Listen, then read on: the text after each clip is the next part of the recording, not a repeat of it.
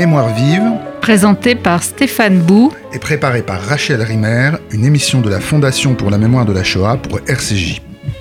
Bonjour Laurent Joly. Bonjour. Alors, nous, nous, avons déjà parlé ensemble la semaine dernière euh, de votre euh, dernier livre, euh, L'État contre les Juifs, Vichy, les nazis et la persécution euh, antisémite. Euh, mais dans cette seconde émission, j'aimerais que, que l'on poursuive la discussion, euh, mais peut-être en la, en la focalisant de manière un petit peu différente. J'aimerais que nous revenions sur une question euh, spécifique d'ailleurs qui est soulevée par votre livre, celle des politiques mémorielles, euh, des références contemporaines faites à ce passé de Vichy qui euh, ne passe pas selon l'expression canonique devenue un cliché hein, d'Henri Rousseau. nous reviendrons bien sûr aujourd'hui sur les récentes disputes autour de la figure de Pétain, les polémiques produites par les propos retentissants d'un polémiste comme, comme Éric Zemmour, qui cherche à réviser le rôle de Vichy dans la déportation des Juifs arrêtés sur le sol euh, français. Mais, mais avant cela, euh, il me semble qu'on peut partir d'un passage de votre livre euh, qui se situe au début de votre chapitre consacré à la rafle du Veldiv. Alors, vous écrivez ceci. Le discours présidentiel sur le Veldiv est devenu un genre en soi, obligeant celui qui le prononce à aller toujours plus loin dans l'affirmation de entre guillemets, la responsabilité de la France par un effet dédoublé de surenchère rhétorique et d'ignorance historique grandissante. Ainsi, alors que les propos chiraciens admirablement ciselés par la plume de Christine Albanel évoquaient l'occupant ou les exigences nazies, le discours de François Hollande de, du 22 juillet, euh, juillet 2012 ne comporte pas la moindre allusion au contexte de l'occupation et, et, au nazisme. Quant au président Macron, le 16 juillet 2017, c'est la France à l'écouter qui est responsable de la mort des Juifs. Plus d'Allemands donneurs d'ordre et même plus de génocide, juste des Français antisémites. Alors, comment, comment euh, Laurent Joly, l'historien, interprète ces politiques mémorielles dont on a euh, plusieurs exemples, là, discours de Chirac, discours de Hollande, discours de Macron, il y aurait sans doute bien d'autres euh, exemples à donner. On imagine qu'il est à la fois confronté à, l'exigence de rétablir euh, la complexité des faits contre les passions provoquées par un tel événement, mais j'imagine aussi qu'en qu même temps, le récit qu'il produit peut pas se détacher de ces passions, de, de l'air du temps, de l'époque dans laquelle il, il, construit son récit. Non, tout à fait. Et euh, moi, je pars du principe que le, politique euh, parle du présent. Donc, euh, je suis pas là, je fais pas le pion. Il, il, parle du présent, donc les problèmes du présent. Quand Macron parle en 2017, c'est la question de l'antisémitisme. Il y a Netanyahou qui est à côté, donc il faut relier l'antisionisme et l'antisémitisme. Et donc le Veldiv, voilà, sert à dénoncer l'antisémitisme. Et effectivement, ça se fait au prix au prix de, bah de, gommages historiques euh, qui, pour moi, euh, sont préoccupants parce que euh, c'est quand même, euh, même si je suis pas là à pointer les, les erreurs, c'est pas, c'est pas ça le propos. Le propos, c'est de dire, voilà, il parle pour le présent, mais du coup, il y a une déformation, une déformation que je trouve assez grave du, du, du passé. Parce que si on parle du Veldiv et qu'on parle pas du génocide des Juifs, qu'on parle pas de, de, la politique allemande et de l'occupation, qu'il n'y a plus de pression allemande, qu'il y a juste des Français antisémites, qui a juste d'Arquet de Pellepoix, Céline, Brasillac, et que Bousquet est évoqué comme ça en passant comme étant un préfet, c'est quand même embêtant. C'est-à-dire qu'on ne comprend pas ce qu'a vraiment été la radio Veldiv, c'est-à-dire une opération qui a été faite par des gens qui n'étaient pas antisémites, qui étaient des, des, des agents ordinaires de l'État, et qui obéissaient à des gens, Laval et Bousquet, ben, dont je ne trouve pas trace d'antisémitisme avant-guerre. Et qui subissent la pression et qui évidemment et qui sont dans des logiques euh, xénophobes de collaboration etc donc on passe complètement à côté de ce que devrait être la leçon de la radio donc c'est ça qui est embêtant. Mais surtout ça donne aussi des munitions à ceux qui disent euh, vous avez cité tout à l'heure euh, euh, Éric Zemmour ceux qui disent regardez comme on se bat la coulpe comme on s'accuse de crimes qu'on n'a pas commis etc et qui du coup vont vouloir réhabiliter Pétain donc il faut faire je pense que l'historien doit, faire les deux c'est à dire qu'il doit il doit, il doit rectifier les erreurs d'où qu'elles viennent. Et c'est vrai que moi, j'ai aussi écrit ce, ce, livre parce que je me rendais compte qu'il y avait plein d'idées reçues sur le sujet, que les gens mélangeaient tout. Que même dans des documentaires, hein, des choses sérieuses qu'on peut voir à la télé, on va nous expliquer que l'étoile jaune, c'est Vichy, que le recensement des Juifs en 40, c'est Vichy, que les Allemands, que Pétain voulait déporter les Juifs français. Euh, c'est Pétain, on peut lui reprocher beaucoup de choses, mais il voulait pas déporter les juifs français. Et Vichy voulait pas déporter les juifs français, pas parce qu'ils aimaient les juifs, mais parce qu'ils voyaient bien que ça passerait pas dans l'opinion. Donc, rappeler des choses évidentes, des choses claires. Et, et la politique de Vichy, c'était quoi? La politique de Vichy, c'était de euh, mettre les juifs, tous les juifs, au banc de la nation, et c'était de se débarrasser des juifs étrangers, à commencer par ceux que les Allemands ne demandaient pas, qui étaient en zone libre. Mmh. Ça, c'est ça qu'on peut reprocher à Vichy, c'est ça la politique de Vichy. Et aussi à un moment, l'été 1942, où quand les Allemands demandent 40 000 juifs, eh ben, il faut leur livrer 40 000 juifs. Voilà. Donc la logique de collaboration, la logique antisémite, xénophobe, ce dont on parlait dans la première émission, Vichy voulait absolument se débarrasser des juifs qui avaient en zone libre, parce que c'est des juifs qui avaient été envoyés par les Allemands en grande partie après 1940. Et aussi, ah, ce qui a beaucoup joué, une logique de souveraineté. Euh, pour Bousquet, il était très important que la police française soit autonome. Bousquet, il raisonne, c'est un technocrate qui raisonnait comme un technocrate. Si on ne comprend pas ça, on ne comprend pas qui est Bousquet. Donc pour lui, c'était fondamental d'arriver à avoir un accord avec les Allemands qui fasse que la police soit autonome quand elle agisse, que les ordres soient donnés par lui, non pas par des sous-officiers, des officiers euh, de, de, de, de, rang modeste de la SS. Donc voilà, ça c'est les trois logiques, c'est les trois logiques. Et quatrième logique de Vichy, aussi faire en sorte que les juifs qui soient livrés aux Allemands ne soient pas les bons vieux juifs français. Voilà. Mais cette, cette logique-là n'est pas la logique fondamentale de Vichy. C'est la logique, j'allais dire, subsidiaire et même la logique de justification. On parlait d'Enquin dans l'émission précédente, le directeur de la police municipale, pour motiver ses hommes, il disait Bon, les gars, faut qu'on arrête des juifs euh, apatrides, mais euh, on, va, on fait un sale boulot, mais comme ça, on n'aura pas arrêté des juifs français. Mmh. Donc, vous voyez, c'est aussi ce qui permet de faire agir des agents ordinaires de l'État, de leur dire Bon, euh, vous faites un sale boulot, on doit rafler des milliers de familles juives, euh, et, euh, mais grâce à ça, on préserve les juifs français. Donc vous voyez, c'est c'est c'est c'est ça la politique de Vichy. Oui, oui avec toujours ces, ces, dialectiques très perverses. Vous parliez de l'autonomie, de la recherche de l'autonomie par Bousquet, mais en vérité, c'est une autonomie qui est extrêmement paradoxale puisqu'il s'agit de mieux d'être autonome dans une logique où il s'agit de prouver qu'on va mieux servir l'occupant dans une certaine mesure. Il y a quelque chose de cet ordre, non? Oui, c'est une logique hein? folle qui se met qui se met en branle, c'est-à-dire que euh, est-ce que c'est l'autonomie enfin Bousquet, Bousquet, ce qui se passe quand Bousquet arrive, quand Laval revient au pouvoir en, avril 1942 on sort d'une situation qui a été assez terrible pour, la, pour Vichy. Il y a eu la crise des otages, donc les Allemands désignaient des otages, en prenaient directement dans les prisons françaises, les fusillés. Vichy n'était pas au courant, était placé devant le fait accompli. Il y avait des opérations mixtes. Aussi en 1941, les premières rafles qu'il y a eu à Paris en 1941, c'est les Allemands qui allaient directement mmh. donner l'ordre. Donc vous imaginez un capitaine de la SS, donc euh, euh, c'est un rang modeste, qui va directement donner un ordre à un préfet. Mmh. C'est humiliant. Mmh. Et en plus, les opérations se passaient, c'est des opérations mixtes, il y avait des policiers français, des soldats allemands ou des, des policiers allemands. Donc ça, c'était humiliant parce qu'aux yeux d'opinion, ça montrait aux yeux du mmh. public. Donc Bousquet, il a une obsession, il veut que ça se soit terminé. Donc quand les Allemands lui demandent, disent on veut tant de juifs, Bousquet leur vend un accord en disant d'accord. Laissez-moi faire en fait. Laissez-moi faire. Et donc il faut absolument prouver qu'on va bien agir parce que lorsqu'il y a la rave du Veldiv, et lorsqu'il commence à organiser les rafles en zone sud, il n'y a pas encore d'accord. L'accord, il va être conclu entre-temps, le 11 août 1942. Donc cet accord entre euh, le général Aubert, qui était le chef de la de la police et de la SS en zone occupée, qui était en gros le chef des Allemands, et Bousquet met sur le papier un certain nombre de règles mais donc ces règles prévoient qu'il y aura plus de, fusillade d'otages. C'est pas vrai, les Allemands vont continuer à, fusiller des otages. Ces règles prévoient qu'il n'y aura plus de représailles contre la population française. C'est faux. On va continuer. Par exemple, il va y avoir des Juifs français euh, déportés dès septembre 1942. On pourra, on pourra en parler. Donc ces accords vont être bafoués. Mais pour, pour, pour le fait que ce soit mis par écrit, c'est formidable. C'est un succès. Donc il faut prouver, montrer aux Allemands que la police française traditionnelle, parce qu'en plus il y a des enjeux propres à Vichy, Bousquet veut pas que Darquet de Pellepoix, le commissaire général de questions juives, que sa police, qui est une police qui est une police avec des, gens qui sont pas des agents ordinaires de l'État, qui sont des militants antisémites, il veut paralyser son pouvoir. vous voyez, en plus, c'est logique là, c'est sur deux fronts. Il y a les Allemands et il y a en plus Darquet de Pellepoix. Bousquet veut que, et c'est d'ailleurs ça qui est, qui est, vraiment spécifique au rôle de Vichy dans la des Juifs, c'est qu'il veut que ce soit l'administration traditionnelle qui fasse le travail. Pas les Allemands, pas d'arquet de Pellepoix. Donc il faut prouver que cette administration traditionnelle euh, bah, est efficace.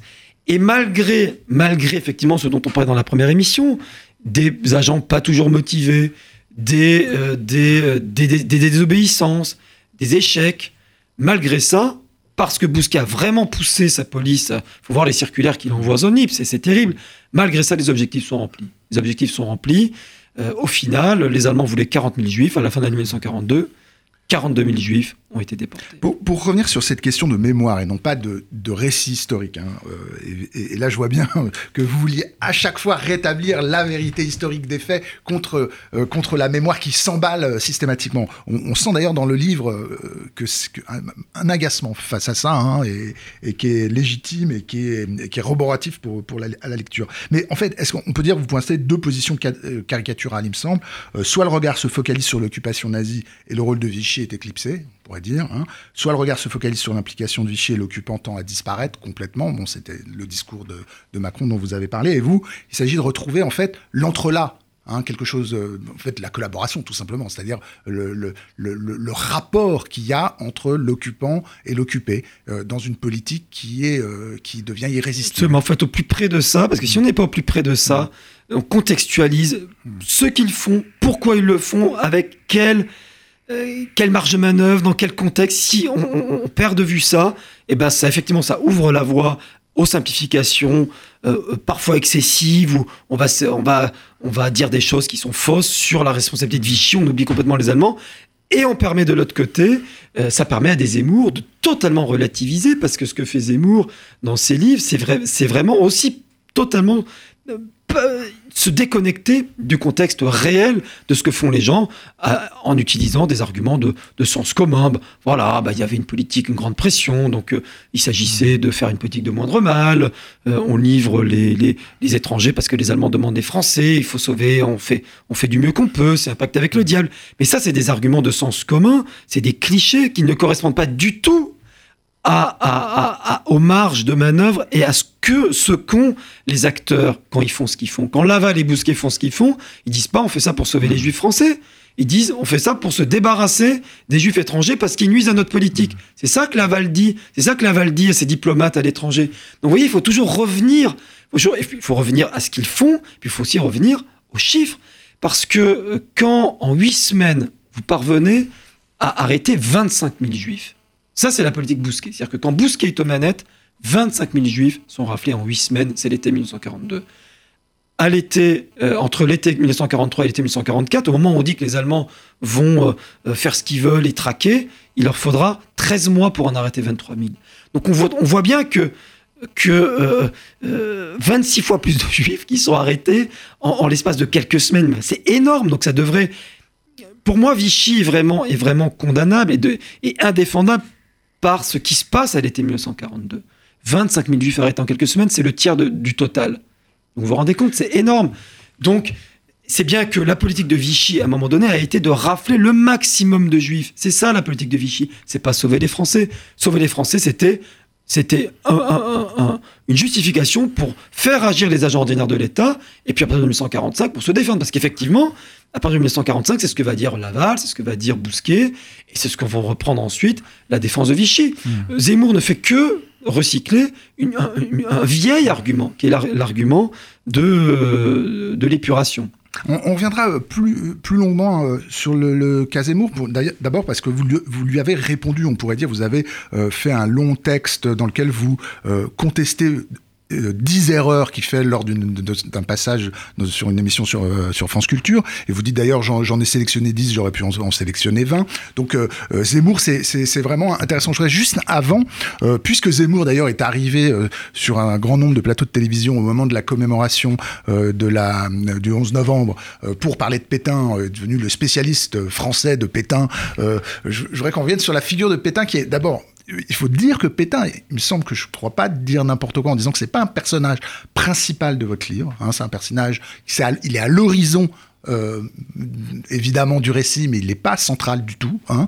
Euh, comment vous, vous avez interprété à la fois euh, le, pas tant d'ailleurs la, enfin, la phrase de Macron disant qu'il est légitime de d'honorer le soldat Pétain pendant le soldat de la Première Guerre mondiale, les réactions offusquées, enfin cette espèce de polémique autour de Pétain qui fait effectivement après dans un second temps arriver Zemmour sur les plateaux de télévision pour revenir sur l'histoire de Vichy. Il y a une séquence intéressante pendant plusieurs semaines qui enfièvre euh, les médias à ce moment-là. Alors la focalisation sur Pétain, elle, est typiquement mémorielle là pour le coup, parce qu'effectivement, euh, il y a besoin d'avoir un personnage Et de fait, il l'est, puisque Pétain l'avait annoncé d'emblée, c'est moi qui serai responsable de tout, je sais plus quelle est sa fameuse phrase, je couvrirai l'ensemble. Donc, Pétain est responsable devant l'histoire et notre mémoire nationale de ce que Vichy a fait. Ça, c'est typique. Et donc, du coup, il est très difficile de se, de se dépatouiller de ça. Et Macron s'est pris les pieds dans le tapis parce que ça fait 40 ans que c'est compliqué pour les présidents de la République. Ça fait depuis 78, depuis l'affaire d'Arquet de Pellepoix.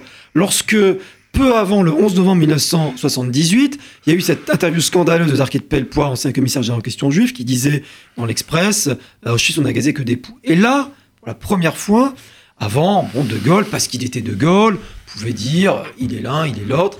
Mais à partir de 78, le, c'est compliqué. Et donc, le Giscard d'Estaing, le président de la République à l'époque, ils avaient fait un hommage en catimini à Pétain. Euh, sur l'île Dieu, mais il avait fait un discours euh, à Douaumont en disant il y a les périls du racisme. Donc vous voyez, ça fait 40 ans que ça dure. Donc c'est une blessure qui n'est pas refermée. Il y a eu ensuite Mitterrand qui a fleuri la tombe du maréchal Pétain. Ça a fait scandale parce que il fleurissait la tombe du maréchal Pétain, du vainqueur de Verdun, mmh. mais il voulait pas reconnaître que euh, euh, Vichy avait une responsabilité, que l'État français était responsable de la déportation des Juifs. Euh, donc il y a eu une polémique très grave en 1992. Serge Klarsfeld est allé sur l'île Dieu. Donc vous voyez, c'est un truc compliqué qui. Et donc depuis, depuis ça, depuis 92, on fleurit plus la tombe du maréchal Pétain et les présidents de la République, soit n'en parlent pas, c'est le Chirac l'a fait, sauf une fois, je crois. Euh, en étant extrêmement équilibré, en disant il est l'un, il est l'autre, mais enfin en étant... Voilà, donc c'est un problème. C'est un problème et, qu'il ne faut pas prendre à la légère, parce que c'est effectivement une tâche dans notre mémoire nationale, quelque chose d'encore brûlant. Donc ça, c'est la mémoire. Mais d'un point de vue historique, effectivement, Pétain est euh, à l'arrière-plan, si ce n'est que, et c'est pour moi fondamental, à chaque fois il valide. À chaque fois il valide. Et donc il met son prestige il met son prestige, et là, ça, toutes les justifications d'un Zemmour mais tombent complètement mmh. à côté de la plaque, parce que euh, ce qu'il faut retenir, c'est que à chaque grande étape de la persécution des Juifs, le maréchal Pétain a, validé. Il valide le commissariat général, le statut des Juifs, en allant même au-delà, en disant euh, un peu comme un. Parce que moi, je vois Pétain comme un. Je dirais pas comme quelqu'un de sénile, mais c'est quelqu'un qui a 84 ans en 40, qui a 86 ans en 42, et qui va toujours, pour moi ça la calme d'ailleurs, qui va toujours sur des problèmes très graves, qui va toujours euh, calquer une idée un peu convenue. Donc le statut des juifs, il va dire bon ben il faut pas de juifs dans l'enseignement parce que l'enseignement c'est très important. Donc du coup le statut des juifs qui dans un premier temps ne prévoyait que l'éviction des juifs, proviseurs, inspecteurs généraux. Là, tous les enseignants, les euh, instituteurs sont renvoyés. Ça, c'est la volonté de Pétain. Le commissariat général en question juive, le commissariat général en question juive, c'est même Darlan, le, quand les Allemands lui demandent ça, il se dit mince, peut-être que Pétain. Eh ben Pétain, il reçoit le grand rabbin de France, il lui dit Oh ben c'est très bien le commissariat en question juive, parce que vous, mmh. ça c'est on a un rapport qui dit ça. Euh, euh, vous, les juifs, vous êtes en dehors de la nation. Si vous étiez paysan, si vous étiez artisan. Et surtout, le plus grave, c'est l'été 1942. Lorsque Laval et Bousquet négocient avec les Allemands la livraison des juifs apatrides, euh, en Conseil des ministres du 3 juillet 1942, Pétain dit Bon, ma foi, cette distinction entre les juifs français et les juifs étrangers, elle sera comprise de l'opinion. Donc vous voyez, il ne prend jamais la mesure de ce qui se passe et il valide, il met son autorité morale. Euh, et à chaque fois, donc du coup, euh, Laval, Bousquet peuvent dire Pétain nous couvre. Donc voilà, c'est ça pour moi la responsabilité de Pétain. Donc vous voyez, c'est beaucoup plus nuancé que ce qu'on en fait, une espèce de monstre. Non, c'est pas un monstre antisémite euh, légal d'Hitler. C'est un, un, un, un, vieux chef de l'État vaniteux et inconséquent qui met son prestige, parce que le prestige, Serge Klarsfeld l'a bien rappelé, le prestige du maréchal Pétain était énorme. Son prestige, il le met au service du pire. Voilà comment moi je vois Pétain, et voilà comment je pense qu'il faut qu'on le voit d'un point de vue mémoriel. Alors, Maintenant, Zemmour, revenons Déshonoré donc, déshonoré. Alors justement, euh, revenons sur Zemmour. Vous en avez déjà beaucoup parlé. Revenons sur finalement la thèse centrale de Zemmour, qui est de dire que euh, qui est une thèse donc vous rappelez qu'elle est vieille comme Vichy, hein, euh, la collaboration, c'est une politique de sauvetage des juifs français. Bon, il dit ça de manière euh, directe et frontale. Euh, Vichy comme moindre mal. Quand je lis votre texte, je me fais pas l'avocat du diable, mais je me fais le, le, lecteur scrupuleux de toutes les nuances qu'il y a dans votre livre. Il y a un, un grand nombre d'anecdotes, de phrases, de citations qui montrent que effectivement la question de cette distinction entre les juifs français et les juifs étrangers est absolument centrale dans la conscience euh, euh, des hommes d'État euh, en place à ce moment-là, et qu'il s'agit effectivement, en gros toujours, de distinguer les uns au détriment des autres. Il y, a une phrase de, de, vous que je trouve qui montre bien, pour moi, tout votre souci de la nuance. Vous dites la politique de Vichy n'était nullement une politique de sauvetage. Et là, vous rajoutez, ou plus exactement, ne l'était qu'accessoirement. C'est-à-dire que vous concédez que effectivement, il y avait dans la tête des hommes d'État de Vichy l'idée qu'il fallait, alors, quel mot employer? Protéger les Juifs français? Sauver que dire exactement Et, je, terminerai cette longue question en disant, je, vois par exemple la, lecture élogieuse euh, euh, d'un journaliste qui dit votre livre formidable et qui ne comprend pas pourquoi vous avez pris autant de temps à réfuter Zemmour, parce qu'il il, écrit, euh, au, fond, Laurent Joly montre comment Vichy a sacrifié les juifs apatrides sur l'autel de la collaboration. C'est exactement le même argument que l'on retrouve sous la plume de Zemmour et dont on ne comprend pas bien pourquoi l'historien tient absolument à dire qu'il est en désaccord avec lui. Des juifs français sont raflés au passage et horreur dans l'horreur, abomination au carré, les enfants nés sur notre sol, donc français, sont également livrés. C'est important pour moi que vous vous expliquiez, que vous clarifiez bien à la fois euh, la réalité d'une situation complexe et la manière avec laquelle effectivement vous êtes en désaccord total avec la thèse de Zemmour, dont effectivement un lecteur un peu rapide comme celui que, que je viens de citer, c'était dans la revue Causeur, euh, dit que finalement c'est la même, c'est la même, c'est la même thèse. Oui, parce que euh, d'abord lui, comme euh, comme Zemmour calque. tombe dans le piège aussi de ces simplifications qu'il y a sur le rôle de Vichy dans la Shoah comme si il aurait été normal que Vichy accepte de déporter les juifs français. Mais pourquoi, au nom de quoi Vichy aurait été d'accord pour, pour déporter les juifs français? Ça ne correspondait à aucune de leurs valeurs, ça aurait euh, causé des troubles profonds dans l'opinion publique. Lorsqu'il y a eu la rade de décembre 1941, il y a eu 743 juifs qui ont été arrêtés, on en parlait dans la précédente émission, à Paris, en décembre 1941. Il y a eu des centaines de lettres de protestation. Des centaines. Donc, c'est pas possible en France de déporter les juifs qui sont là depuis toujours. Pourquoi Vichy aurait voulu déporter des gens qui, sont nés en France, qui ont toujours vécu en France? Ça n'a pas de sens. Il n'y a pas un État en Europe qui, euh, collaborant ou étant allié de l'Allemagne nazie, qui a accepté de livrer ses propres citoyens juifs. Même la Roumanie, qui est pourtant très antisémite. Et l'Italie a protégé tout le monde jusqu'au bout. La Hongrie, la Bulgarie, tous les États qui étaient euh, dans l'orbite de l'Allemagne pas un n'a voulu déporter et, livrer aux Allemands ses, propres citoyens. Donc pourquoi Vichy, dont j'ai dit que les acteurs étaient n'étaient pas des antisémites, Pétain est antisémite traditionnel, Laval ne l'est pas a priori, Bousquet non plus. Au nom de quoi Même Darky de Pellepoix dit dans une interview en 1943, les juifs français, on les garde chez nous et on renvoie les juifs étrangers. Donc, vous voyez, ça n'a pas de sens. C'est-à-dire que c'est jouer des simplifications pour... Donc, Là où il faut véritablement euh, coincer et réfléchir aux choses, c'est est-ce que Vichy, de par euh, sa, politique, a réussi à protéger les juifs français? Et là, je dis, mais de quels juifs français on parle? Parce que Vichy a déporté, le, tiers des juifs qui ont été déportés sont français. Donc là, il faut quand même se poser la question. 25 euh, 000 juifs français, et on voit que dès la rave du Veldiv, dès la du euh, euh, tous les, quasiment tous les enfants qui sont arrêtés, c'est plus de 4000 qui sont arrêtés à Paris, sont français. Et sont français à titre définitif. C'est-à-dire que la loi sur la nationalité de l'époque, la loi sur la nationalité de l'époque faisait que lorsque vous étiez étranger, vos, enfants naissiez en France, vous, pouviez, vous les déclariez français. Mais quand vous les, par ce simple fait de les déclarer français, là ça a changé hein, depuis, depuis les lois Pasqua, ils sont français à titre définitif. C'est-à-dire qu'un enfant français, naturalisé français par la déclaration de ses parents, il est français à titre définitif, c'est irrévocable. Donc pour l'administration, et l'administration avait parfaitement conscience de ça, euh, ici, c'est cette notion-là, français à titre définitif. Vichy va les livrer.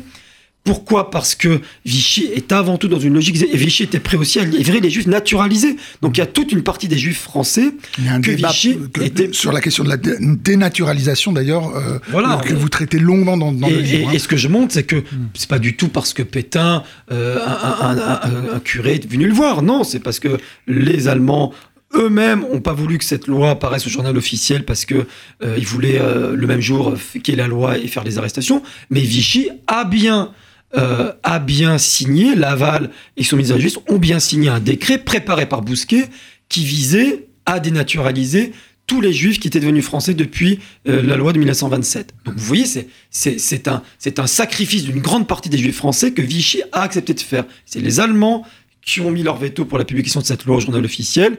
Et puis après, à l'été 1943, comme l'Italie avait, avait, avait, euh, avait euh, Mussolini avait été renversé, il y a un bouleversement dans la guerre. Là, ils sont revenus en arrière. Mais voilà, Vichy, Vi- la politique de Vichy, c'était de, de euh, euh, se débarrasser des juifs étrangers et des juifs naturalisés. C'est quand même accablant. Et ces, naturalisés, c'était des milliers, des dizaines de milliers de Français. Donc on peut pas dire que Vichy a voulu protéger. Ils n'ont pas voulu déporter les juifs, les juifs français de, de, de vieille souche. Voilà, c'était ça la politique de Vichy. Mais lorsque les Allemands leur ont demandé en 1944 euh, d'arrêter les juifs à Bordeaux, d'arrêter les juifs à Poitiers, c'est les juifs français. Vichy les a arrêtés. Donc vous voyez, c'est c'est c'est euh, c'est euh, c'est. euh, J'imagine que c'est stupéfiant pour vous d'entendre effectivement cette thèse s'énoncer de manière aussi, euh, aussi massive, en fait, même si c'est par la bouche d'un seul homme. Mais, mais ouais. surtout, la chose la plus, la, plus, la plus, la plus, euh, le vrai crime de Vichy. C'est pour ça que la, thèse de mon livre, elle est, dans les dernières pages, dans la conclusion. C'est-à-dire que le vrai crime de Vichy, là où vraiment on peut pas dire en rien que Vichy a mené politique de sauvetage, c'est une idée qui est fausse. C'est que Effectivement, quand Vichy a livré des juifs français, on va dire de vieille souche, à Bordeaux, en 1944, ils l'ont fait contre leur propre euh, volonté. Mais à l'été 1942, Vichy voulait délibérément, en en livrant le maximum, voulait se débarrasser des juifs apatrides. C'est ça le vrai crime de Vichy. C'est que quand ils ont eu des marges de manœuvre importantes, la zone libre, les Allemands ne demandaient pas les juifs de zone libre, le- les accords Robert-Bousquet où Bousquet organise la rave du Val d'Ivre, c'est la police française elle-même qui l'organise. Ils ont voulu livrer le maximum de juifs étrangers, apatrides et leurs enfants qui étaient français. Ils voulaient s'en débarrasser parce que pour eux, ces gens n'avaient rien à faire en France. C'est ça la chose scandaleuse de Vichy, la chose impardonnable. Et là, où est, le moindre mal là? Non, c'est une politique antisémite et xénophobe qu'ils ont appliquée. Finalement, au bout du compte, ils ont, plutôt réussi parce que quand on regarde les chiffres en détail, on se rend compte que euh, les juifs français, les juifs arrivés en France dans les années 30 ont été majoritairement déportés. Et c'est c'est- c'est- c'est ce- c'est cela dont Vichy voulait vraiment se débarrasser.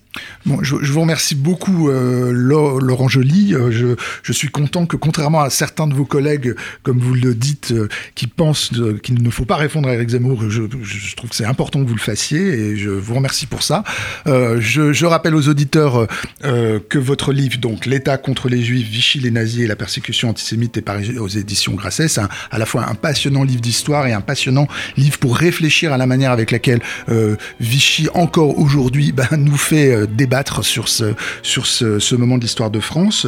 J'invite les auditeurs qui n'auraient pas entendu l'émission de la semaine dernière de, de la réécouter en podcast. C'était euh, Mémoire vive et, deux adresses donc pour nous réécouter radio-rcj.info et mémoirevive au pluriel.net ainsi que sur l'application RCJ.